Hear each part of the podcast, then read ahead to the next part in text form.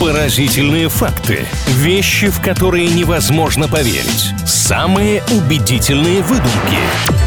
Правдивая ложь на правильном радио. К правильной музыке вернемся очень скоро, а пока делимся парой интересных фактов и играем параллельно в знаменитую забаву «Верю, не верю» в рамках рубрики «Правдивая ложь». В общем, есть пара утверждений, осталось только разобраться, настоящие они или нет. Илья Андреев, Маша Сафонова, всем здравствуйте. Я начать игру нашу готова. Илья, факты за тобой. Правда ли, что гонщикам Формулы-1 запрещено весить более 90 килограммов? Такие правила чемпионата. Если вы весите 91 килограмм, вас к гонкам уже не допустят. К сожалению, я очень мало знаю о Формуле 1, но, учитывая, что это определенный вид спорта, можно сказать и так, я не удивлюсь, если там есть какие-то ограничения по весу. Хотя, конечно, некоторые сомнения возникают, я не слышала, что вы, водители в данном случае, как-то особенно готовились к соревнованиям в плане своей физической подготовки. Поэтому я тебе не поверю, хотя звучит факт очень правдоподобно. Правильно сделала, что не поверила, потому что эту формулировку я выдумал. Наверняка есть какие-то ограничения, нормы, но мне ничего о них не известно. Зато есть вот такая интересная история. За одну гонку гонщик Формулы-1 может терять до 3 килограммов веса из-за больших перегрузок и экстремальной жары в кабине. Там на самом деле все очень серьезно, и то, что мы не слышали, какую подготовку именно проходят пилоты, это ничего не значит. Наверняка подготовка самая серьезнейшая, потому что то, что происходит во время гонки внутри этого транспортного средства, если можно его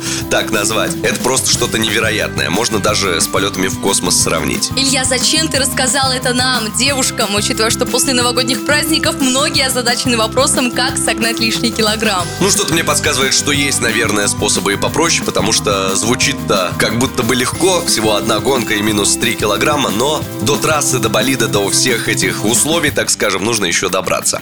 Едем дальше. Правда ли, что существует порода собак с зеленым языком? Да у любой породы может быть зеленый язык, если она попробует что-то не то. Но в целом о таком виде я ничего подобного не слышала. Хотя разнообразие этих животных и их пород действительно очень поражает. И я не удивлюсь, если это абсолютная правда. Просто, к сожалению, я о таких собаках не слышала. Давай я тебе в этот раз доверюсь, расскажи подробнее, существуют ли такие породы на самом деле. Таких пород не существует, по крайней мере, пока они человеку не встретились. Может быть, где-то в джунглях живет одна или несколько, но просто еще к людям не вышли. Это так уже, что называется, в потоке фантазии я сейчас нахожусь. Естественно, такую формулировку я придумал. У всех пород собак, за исключением одной, красный язык. И есть еще чау-чау. Это единственная порода, у которой не розовый язык и не красный, а черный. Еще очень много интересного нам предстоит узнать об этом мире. И здорово, что есть рубрика «Правдивая ложь», где мы периодически интересными фактами делимся.